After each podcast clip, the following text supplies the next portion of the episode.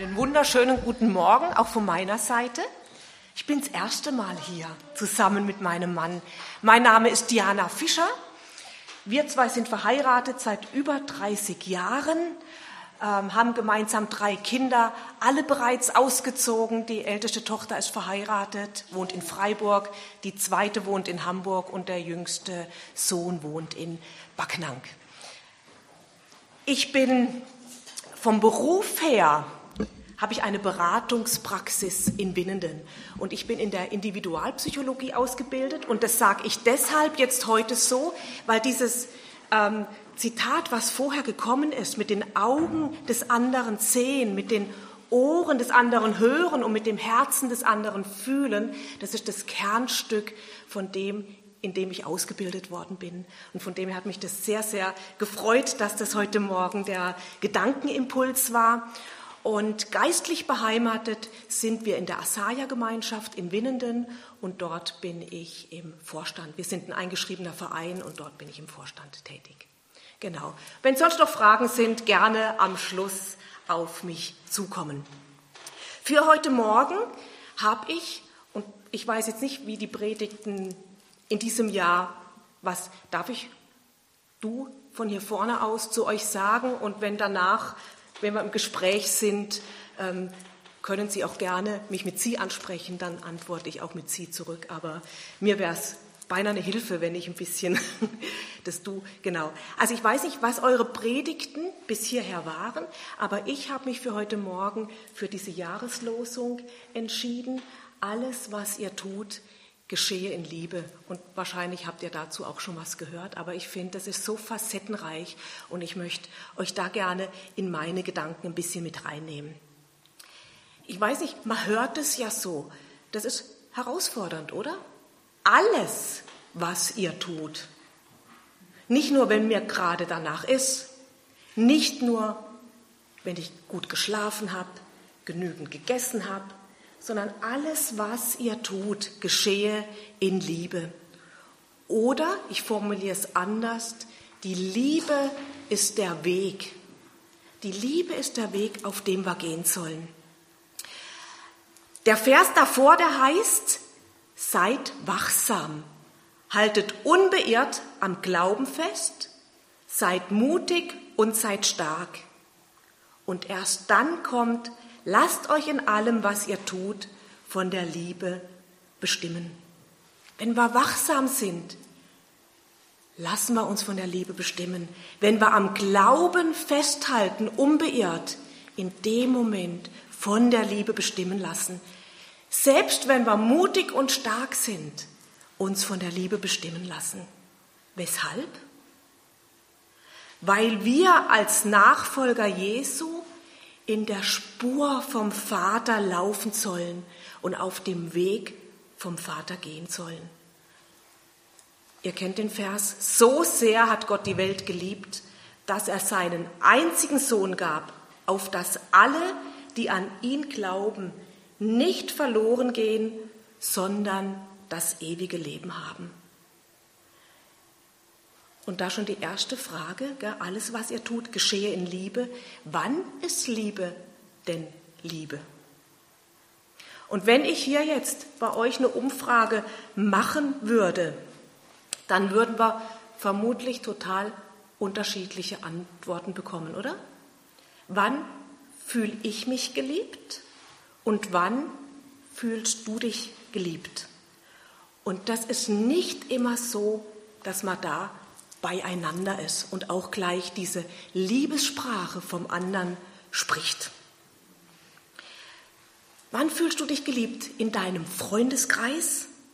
Was müssen die Freunde, was brauchen die für Eigenschaften, dass du dich angenommen und geliebt weißt bei ihnen? Von deinen Eltern? Wir haben ja alle Eltern. Aber auch von unseren Kindern. Wann erleben wir uns von unseren Kindern geliebt? Wenn sie täglich bei uns anrufen? Oh, nee, nee, also so anspruchsvoll sind wir auf keinen Fall. Wenn sie sich einmal in der Woche melden, ah, das könnten sie schon manchmal machen, oder? Also einmal die Woche, das, das ist wirklich nicht zu viel verlangt. Und merkt ihr, es ist unser Anspruch, und unser Empfinden, wann ist Liebe Liebe. Wann erlebe ich mich geliebt in einer Partnerschaft? Und es ist so schön, wenn ich heute Morgen gehört habe, dass ihr heiratet dieses Jahr. Und da ist es so eine gute Möglichkeit. Nämlich, man geht ja erstmal davon aus, so wie ich mich geliebt erlebe, so erlebt sich der andere auch. Und ich kann sagen, in über 33 Jahren oder 33 Jahre Ehe, also über 30 Jahre, ähm, es ist ein Prozess und man lernt sich kennen und man lernt sich dann auch auf eine andere Art und Weise zu lieben. Und so schön, wenn man gleich am Anfang solche Dinge schon weiß von der Ehe und dann auch vielleicht anders starten kann. Aber wann erlebe ich mich auch geliebt in der Gemeinde? Was sind da meine Ansprüche und meine Erwartungen? in der Gemeinde? Was müssen die anderen tun, damit ich mich geliebt erlebe?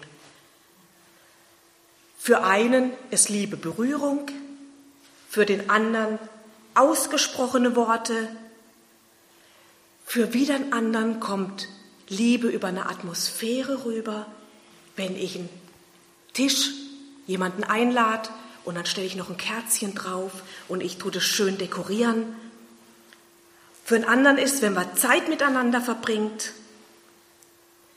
Oder ich fühle mich dann geliebt, wenn der andere was für mich tut, mein Auto zum Reifenwechsel bringt oder mal, bevor ich irgendwo hinfahre, noch das Auto betankt.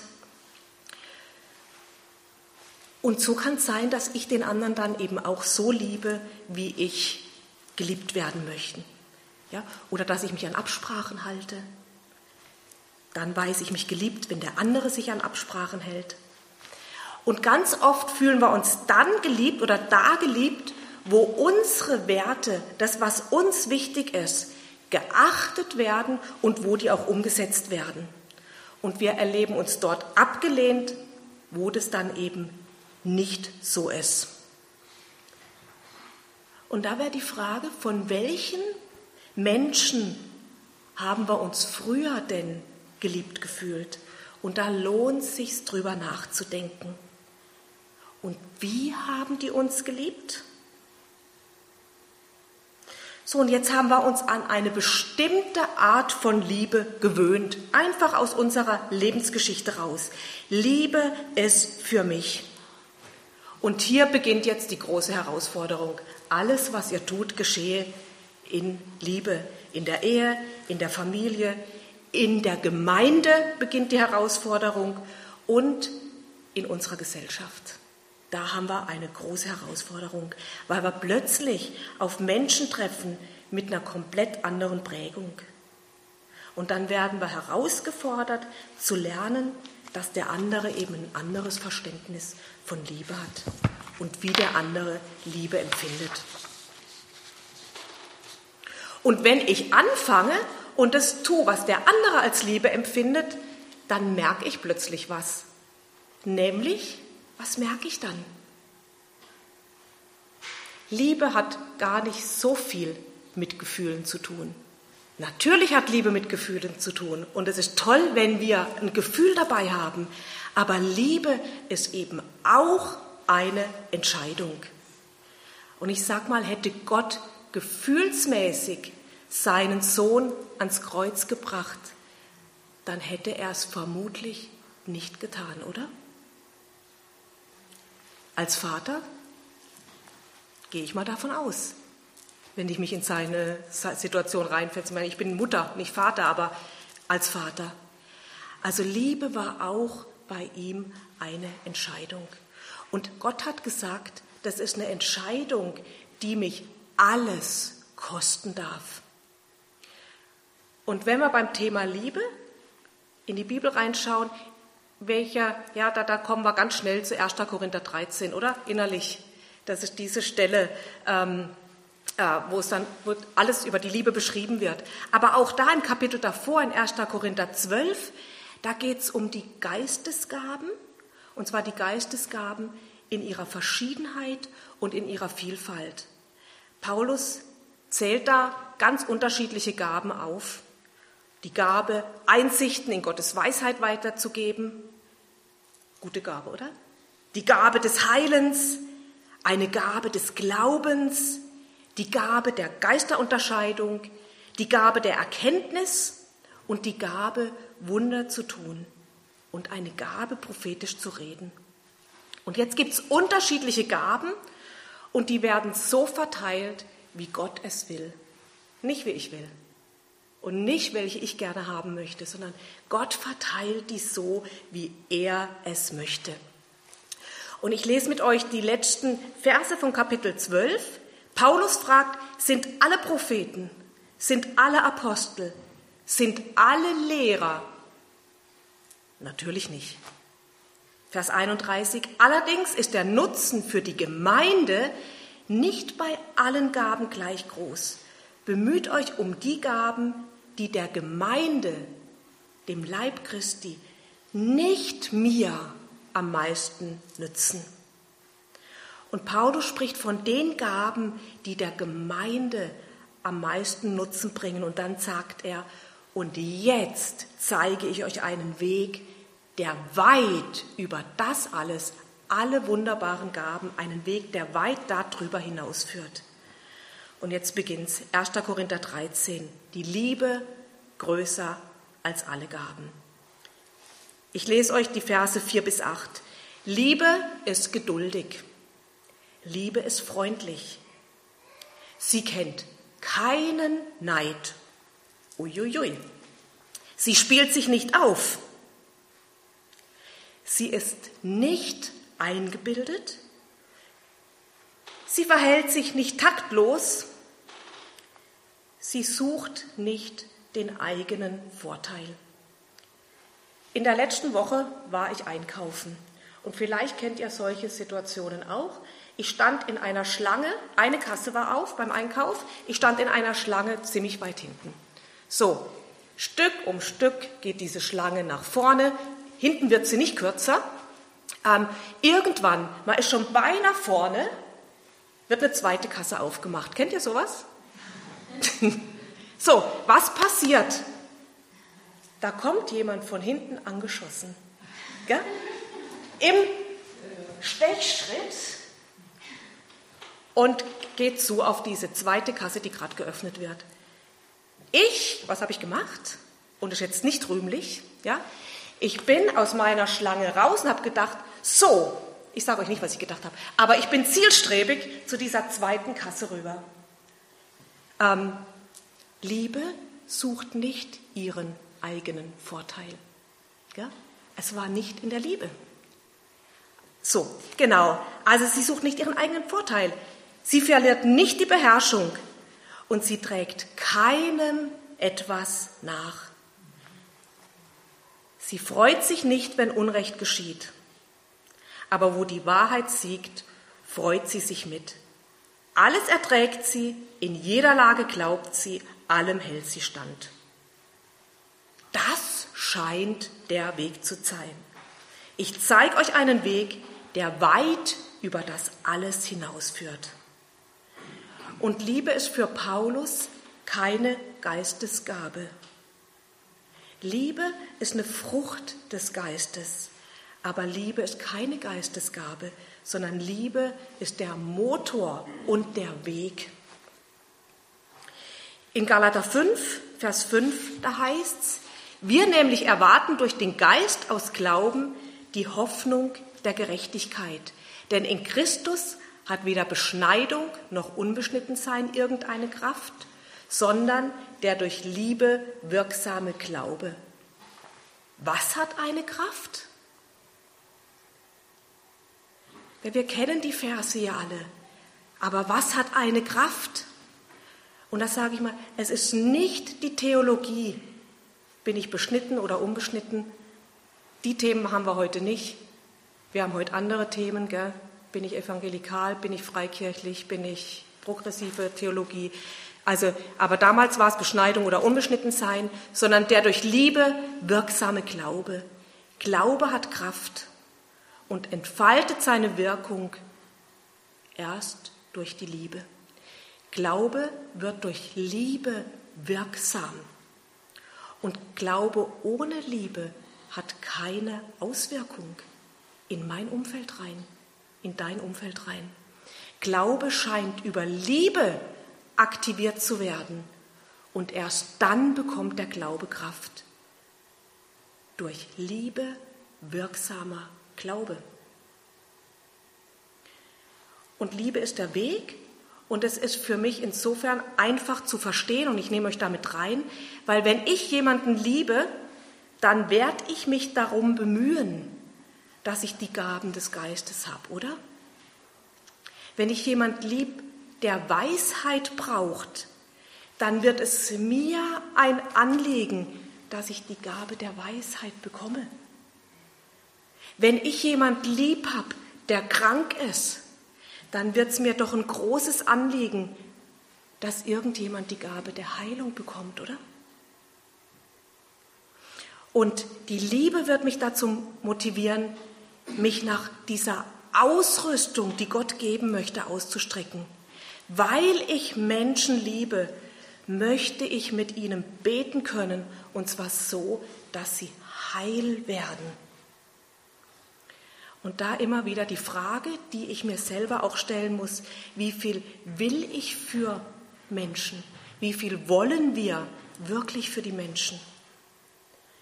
Wenn jemand die Natur liebt, dann kann er sich sehr oft einrichten, dass er in die Natur geht, oder? Wenn ein Mensch Sport liebt, und wir haben einen Freund, der ist leidenschaftlicher Fahrradfahrer. Der fährt über die Alpen und was weiß ich wo überall hin. Aber der richtet sich immer wieder ein, dass er mit seinem Fahrrad unterwegs ist. Wenn jemand Sprachen liebt, dann wird er einen Weg finden, Sprachen zu lernen oder aufzufrischen.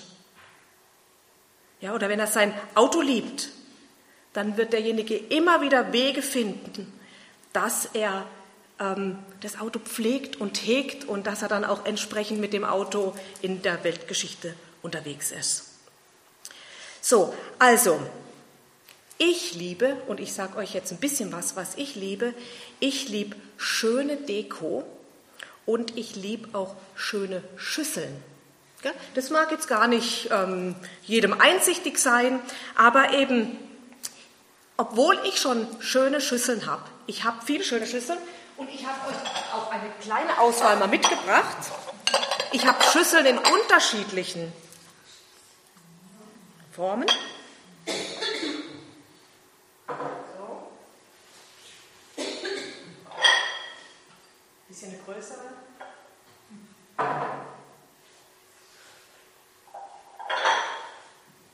Noch eine größere.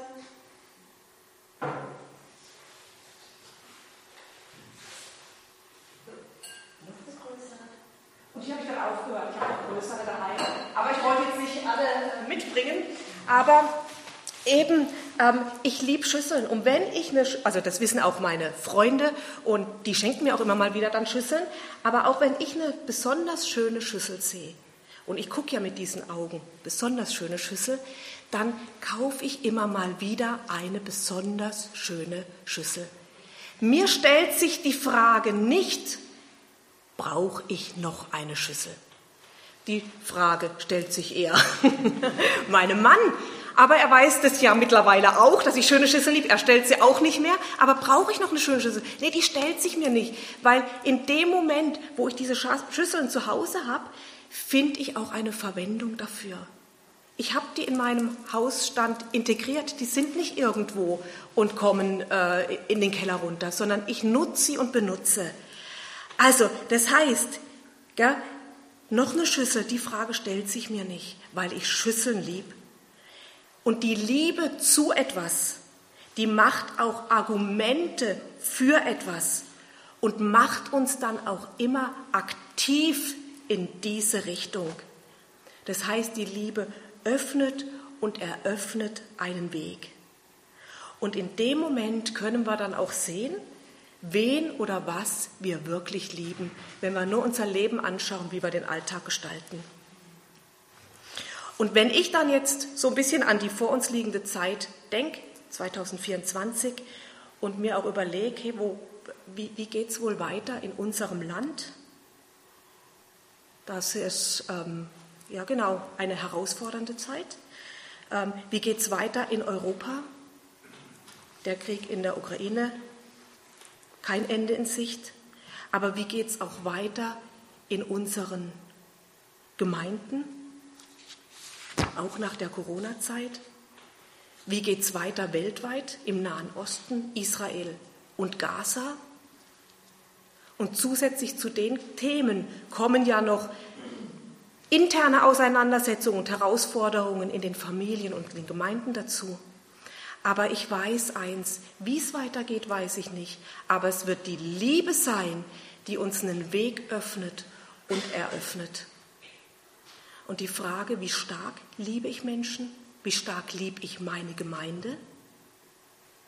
Wie stark liebe ich meinen Partner, meine Kinder, meine Verwandtschaft? Und wie stark liebe ich auch Gott? Weil Liebe ist auch der Weg, zu Gott zu finden. Und Paulus sagt, du kannst alle Geistesgaben haben, aber wenn du keine Liebe hast, ist alles nichts.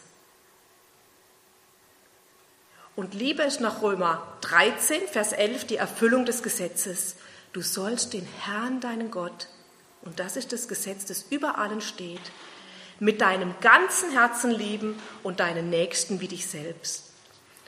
Und, und ich glaube, je mehr wir das hören, und desto mehr merken wir auch, wie weit wir, und ich merke das auch mal, wie weit ich von dieser echten Liebe noch entfernt bin. Ähm, und dann heißt in Galater 5, 22, da werden die Früchte des Geistes beschrieben. Ihr kennt sie, die Frucht des Geistes ist Freude, Friede, Geduld, Liebe. Aber eben Früchte wachsen. Und wenn Liebe eine Frucht des Geistes ist, dann gibt es für uns alle, für uns alle, für mich, für dich, für euch, dann gibt es da immer und immer Hoffnung. Weil Liebe ist etwas, das in uns wächst. Und interessant ist auch, dass Paulus in Römer 5, Vers 5 sagt, die Liebe Gottes ist ausgegossen in unsere Herzen durch den Heiligen Geist. Mitten in unser Herz rein hat Gott seine Liebe ausgegossen. Also die Basis und das Fundament ist in uns da. Der Same ist da. Und jetzt können wir den Samen aufgehen lassen und wachsen lassen und wir können ihn auch verkümmern lassen. Das liegt ein Stück weit in unserer Hand. Aber eben die Basis, den Samen, den haben wir in uns. Und ich kann jederzeit sagen, ich will mehr diese Frucht in meinem Leben wachsen lassen. Wie mache ich das? Ich darf mir zuerst bewusst machen, die Liebe Gottes ist schon da. Und dieser Wahrheit gebe ich Raum in meinem Leben. Im Anschauen seines Bildes werden wir verwandelt in sein Bild. Ich verbringe Zeit in seiner Gegenwart. Das genügt. Hier bin ich vor dir. Ich gebe dir Raum in meinem Leben. Das ist das Entscheidende. Und was dann kommt, das wird bei jedem anders sein. Und da gibt es nicht dieses Allgemeine. Aber jeder von uns wird gefordert sein, was anderes zu lernen. Der eine muss fragen, Herr, was soll ich jetzt aufgrund dessen tun, wenn ich diesen Menschen lieb habe, wenn ich meine Gemeinde lieb habe?